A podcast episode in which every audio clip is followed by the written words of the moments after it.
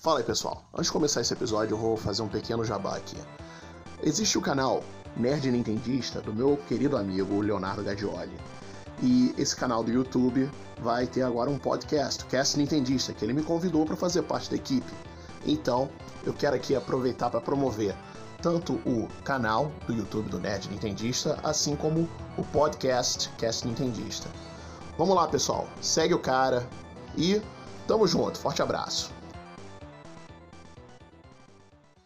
Fala aí galera, aqui é o Orion Soldier e esse é o episódio 3 de Comer, Dormir, Jogar. Vamos lá pessoal, quem aqui nunca gostou de super-heróis? Então esse episódio aqui é sobre gamers de super-heróis que, na minha opinião, são excelentes, são divertidos. Então vem comigo, vamos se divertir, vamos falar sobre jogos de super-heróis, jogo do pessoal que usa capa e roupa apertada e tem superpoderes. Bora lá!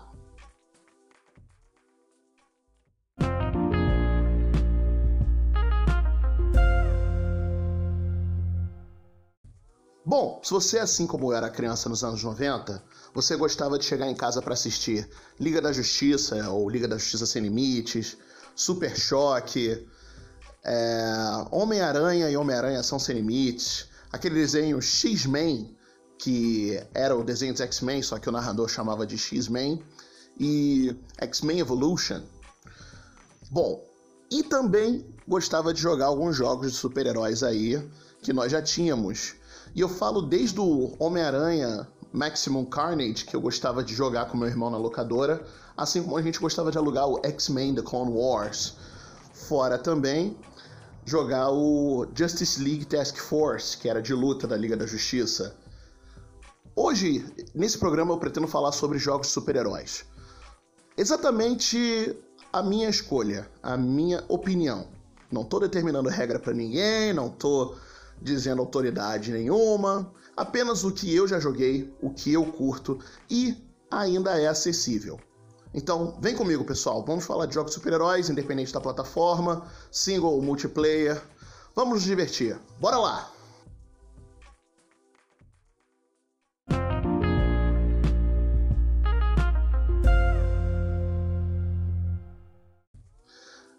Para começar, eu acho que faz mais sentido a gente falar do jogo que me inspirou a fazer esse programa.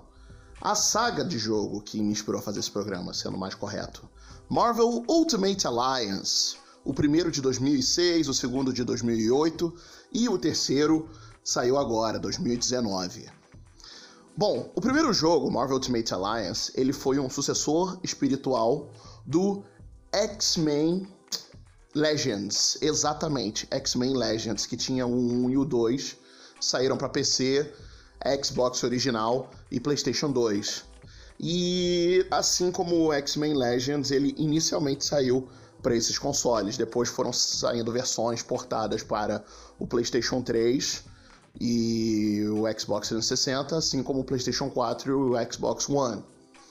A premissa é simples, você toma o controle de quatro heróis da Marvel. Você pode escolher entre quatro skins disponíveis deles. E essas quatro skins têm algumas habilidades passivas e ativas que interferem no gameplay. Você tem alguns poderes melhorados, alguns status melhorados. A ideia é simples, é um action RPG mesmo, tanto que ele é bem dungeon crawler como o Diablo. Você tem que explorar lugares e locações no universo da Marvel. O primeiro jogo ele é bem simples, você deve impedir o Doutor Destino com a sua aliança formada pelos Mestres do Mal, que são Ultron, Barão Mordo, Loki, Encantora, e impedir que eles cumpram o objetivo, que é derrotar os heróis, no caso, Doutor Destino querendo ser o líder, o dono do mundo. E é bem interessante porque você passa por partes urbanas da Marvel, como Nova York, ou até mesmo o porta-aviões da Shield, até mesmo partes cósmicas, como você vai para a cidade dos Inumanos, você vai para Atlantis encontrar o Namor, e até mesmo o você encontra e encara o Galactus. O segundo jogo, Marvel Ultimate Alliance 2, ele já parte da premissa de se basear numa saga de quadrinhos, que é a Guerra Civil. Esse é um jogo mais centrado, ele primeiro começa com as Guerras Secretas, que foi uma, uma das sagas que antecederam a Guerra Civil nos quadrinhos, e depois a Guerra Civil em si. E assim como na saga de quadrinhos, você deveria escolher se você quer do lado e queria estar do lado do Capitão América ou do lado do Homem de Ferro. E ele até apresentou uma novidade para a saga. Ele é um jogo com finais alternativos, porque você tem um final especial se você zerar junto com o registro de super-heróis ou um final também especial se você escolher ser da galera anti-registro, lutar do lado do Capitão América. Também passando por vários lugares, como Latvéria, até mesmo Nova York, a... e uma cena bem interessante da dos quadrinhos da Guerra Civil, que é uma batalha na zona negativa, que foi a batalha final que acabou indo parar em Nova York, e até mesmo Wakanda tá lá no jogo. O terceiro jogo, é, ele não saiu para PlayStation, para computador, só saiu para o Nintendo Switch. E ele vai da premissa que o Thanos e a Ordem Negra estão atrás das joias do infinito Thanos que no primeiro jogo ele só foi mencionado, ele agora é o vilão principal desse jogo. Sem contar que o jogo sempre conta com uma boa quantidade de heróis. Na no Marvel Ultimate Alliance 1, você tinha heróis exclusivos de algumas versões, por exemplo, o Ronin era exclusivo do PSP, o Demolidor e o Pantera Negra eram exclusivos da versão de PlayStation 2, por exemplo. No Marvel Ultimate Alliance 2, alguns heróis eram só disponíveis se você fizesse algumas missões para habilitá-los na sua equipe, tais como Ciclope, Jean Grey. E no Marvel Ultimate Alliance 3, você, pelo Switch, lutando contra a Ordem Negra, tem alguns heróis que você só vai conseguir fazendo missões exclusivas na seção Infinity, assim como você vai destravando alguns heróis com a progressão da história. Esse é o Marvel Ultimate Alliance, ele ainda está disponível, o 1 e o 2, para gerações atuais de console e para PC. O 3 está disponível para o Switch até o presente momento. E vale lembrar que ele é um jogo que é possível ser jogado em multiplayer local para até quatro jogadores. Então, vale a pena a gente brincar de ser super-herói, de ser Vingadores. Avante, Vingadores!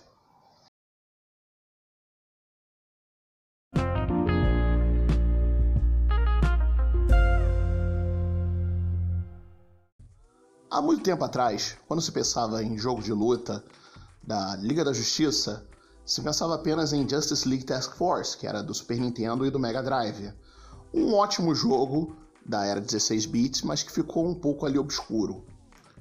Porém, alguns anos atrás isso mudou com a chegada do Injustice Gods Among Us, desenvolvido pela NetherRealm Studios, o estúdio responsável por Mortal Kombat, um excelente jogo de luta que você equilibrava, você não deixava todo mundo de igual para igual. Você tem personagens que são com poderes alguns mais humanos, outros mais poderosos, mais resistentes, você equilibrava isso num sistema de luta eficiente, com interação do cenário e tendo em mente que você tem personagens que não têm super força, mas têm outros poderes, têm resistência e que têm habilidade. É um excelente jogo. E ele até tem um convidado especial, que é o Scorpion, do Mortal Kombat. Ele é um dos membros do primeiro jogo, do Injustice, que foi lançado para PlayStation 3, Xbox 360 e PlayStation 4, Xbox One, além do PC e até mesmo do PS Vita, o portátil da Sony. E alguns anos depois, foi lançada a sequência dele, Injustice 2, com uma nova história, uma melhoria considerável no sistema de combate e até mesmo novos personagens, incluindo convidados que não são das DC Comics. Por exemplo, as Tartarugas Ninjas, Hellboy, e do Mortal Kombat, Raiden e Sub-Zero. Fora que a ideia do Injustice sempre foi deixar personagens que não são necessariamente personagens de combate que ficam possíveis numa luta. Então você tem a Era Venenosa no segundo jogo, que ela depende de invocar as plantas ao redor dela, assim como quem tem uma jogabilidade parecida, o Monstro do Pântano. Fora também personagens que têm um combate meio único, como o Pistoleiro, que é um franco atirador e depende de armas. Isso é claro, na hora de um mano a mano, você tem que ter um combate muito equilibrado, porque cada personagem tem a sua distância de ação, sua distância fatal. E o Injustice, tanto o primeiro como o segundo, foram muito bem desenvolvidos pela NetherRealm Studios e sempre estão aí como diversão garantida.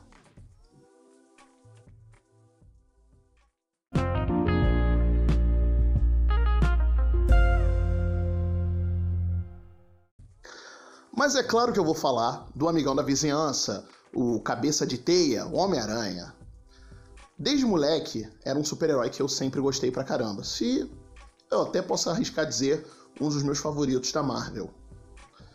Então, por que não mencionar os jogos baseados no, na trilogia de filmes do Sam Raimi, Spider-Man, Spider-Man 2, Spider-Man 3, que são jogos excelentes, que eles seguem a história do filme, mas com algumas liberdades criativas.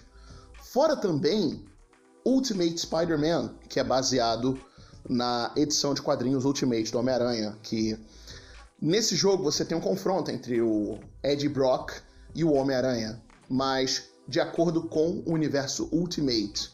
Até os outros personagens na Nova York estão com um visual mais cartunesco e Ultimate. E o interessante dos três jogos do baseado na trilogia dos filmes do Sam Raimi, você tem o Tobey Maguire fazendo a voz do Peter Parker. E já podendo relatar isso com o filme, também uma característica que deixou os jogos do Homem-Aranha únicos, o mundo aberto. Poder balançar a teia na ilha de Manhattan e impedir crimes que estão ocorrendo ali tudo isso com certeza influenciou o atual jogo do Homem-Aranha, o Marvel's Spider-Man da Insomniac Games para o PlayStation 4. Esse jogo é uma joia. E eu digo isso porque ele teve essa influência desses jogos clássicos do Homem-Aranha. Fora também que você tinha a imersão na vida do Peter Parker. Você jogava como o, o Peter Parker de uniforme de Homem-Aranha e jogava na vida civil dele, resolvendo os problemas no trabalho dele como cientista. E sim, a princípio parece ser meio chato eu falar isso, mas você tem aquela coisa de imersão dos minigames, tem até a parte que você joga com a Mary Jane e com Miles Morales. Fora também a influência da saga Batman Arkham, que com certeza mudou a maneira que a gente vê jogos super-heróis em mundo aberto.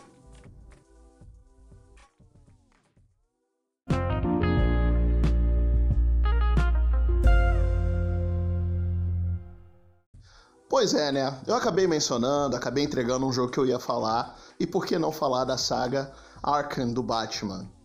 E quando eu vou dizer aqui saga Arkham, eu vou mencionar apenas três jogos. Mas espera aí, existem quatro, se você for contar o Batman Arkham Origins. É, mas tem uma coisa que a gente não faz, que é contar o Batman Arkham Origins dentro dessa galera. O Batman Arkham Asylum, também tivemos o Batman Arkham City e o mais recente Batman Arkham Knight. Os dois primeiros jogos eles saíram recentemente numa compilação chamada Batman Return to Arkham. E você tem aquela coisa da exploração em mundo aberto, claro que mundo aberto naquele sandbox. Batman Arkham Asylum é dentro do asilo Arkham, você explorando ali. Arkham City, naquele bairro exclusivo de Gotham. O Arkham Origins em algumas áreas de Gotham, tanto que você até tem um sistema de transporte rápido, e o Knight, que você tem que liberar as três ilhas de Gotham, e você tem o Batmóvel à sua disposição agora. Tanto que você tem todo um sistema de perseguição e combate a, a bordo do carro. A ideia do jogo Batman Arkham sempre foi seja o Batman. Entre na vista o capuz e bota a capa, vire, vire o Batman. Tanto que você não apenas tem aquela parte de combate, você tem toda a parte de detetive, que você tem que saber como é que um crime ocorreu para você determinar quem na galeria de vilões você vai atrás para prender.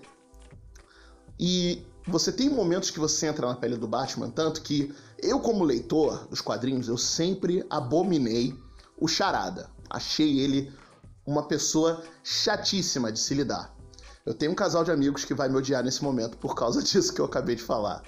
Mas eu gosto do Charada de Gotham, da série. Porém, no jogo Arkham, ele é um mala. Um mala sem alça. Assim como é nos quadrinhos. E eles conseguiram passar isso, porque a missão do Charada faz você ter todo aquele sentimento de: ah, não, esse cara de novo, ah. Poxa vida, esse cara mais uma vez, ah, vou ter que ir lá resolver isso. Porque você não faz 100% do jogo se não conseguir perseguir e prender todos os vilões que estão ali aterrorizando em cada jogo. Então, vale a pena para vocês serem o Batman.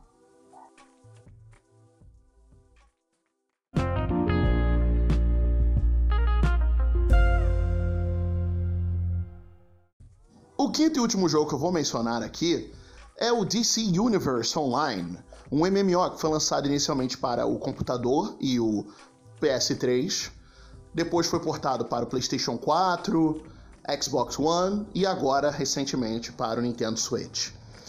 A ideia é você escolher algum herói ou vilão do universo DC que você queira e admira e pareça e queira fazer um personagem inspirado nele ou nela.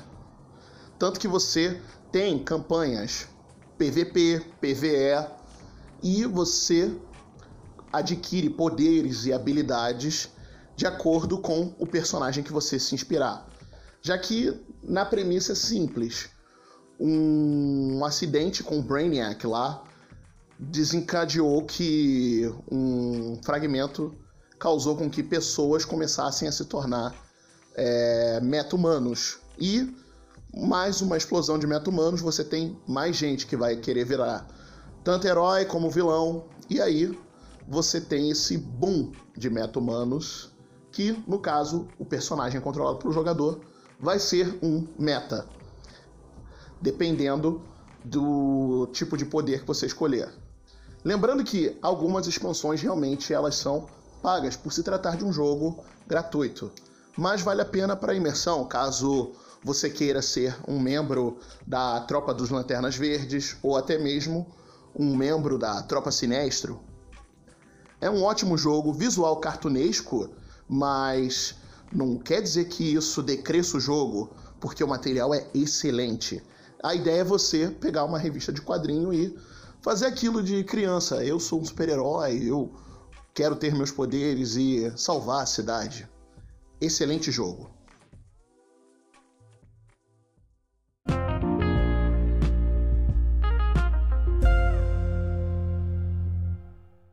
Bom, eu acho que esse momento aqui vale para eu fazer algumas menções honrosas de jogos que eu não botei nesse top 5.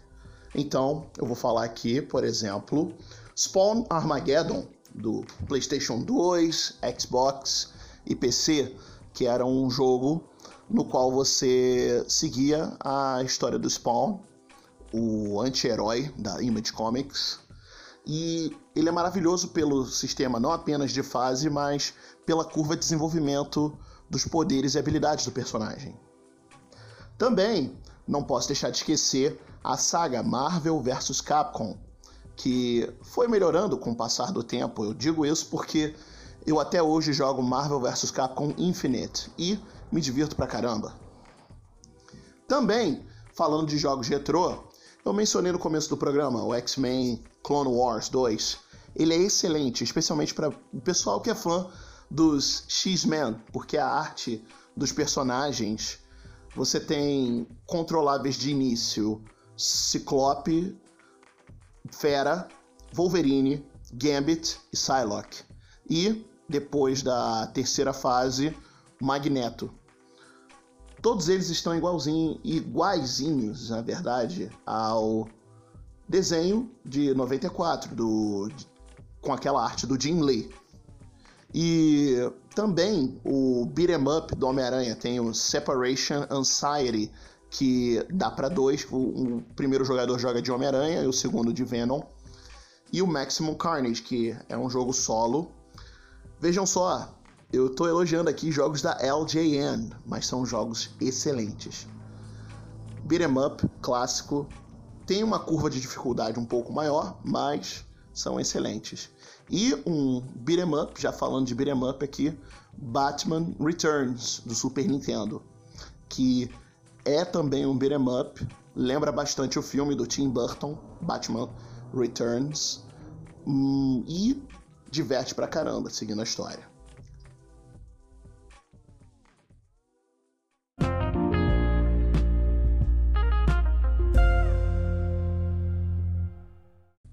Eu creio que todo mundo gosta da ideia de ter superpoderes. E todo mundo aqui tem um certo personagem de quadrinho, alguém com habilidades fantásticas que admira. Por exemplo, na Marvel, meus favoritos são definitivamente Wolverine, Cable dos X-Men, Homem-Aranha. Na DC, o Batman, fora também o Raio Negro. Esse pessoal eu sou fã, bastante fã. E quem aqui nunca se imaginou na, no lugar deles? O bom desses jogos é que você pode entrar no lugar deles, você pode viver a experiência deles. Especialmente jogos solos de personagens ou jogos focados em equipes específicas. Porque vale a pena sonhar, vale a pena se divertir. Eu recentemente joguei o Marvel Ultimate Alliance 3 com mais quatro amigos e até brinquei assim, gritei: Vingadores! Avante! Imitando o Capitão América na cena do filme Vingadores Fim de Jogo. Porque essa é a ideia. Então, eu espero que cada um não se esqueça de se divertir, de curtir e essa é apenas minha opinião. Eu mencionei esses jogos apenas pelo fator diversão e por ter ótimas memórias, ótimas experiências com eles. Eu sou o Orion Soldier. Vocês podem me seguir no Instagram ou no Twitter com o nome arroba Orion Soldier GUS, tudo junto, tudo minúsculo, que vocês vão me encontrar. Um forte abraço, pessoal. Se cuidem. E esse foi Comer, Dormir, Jogar. Valeu!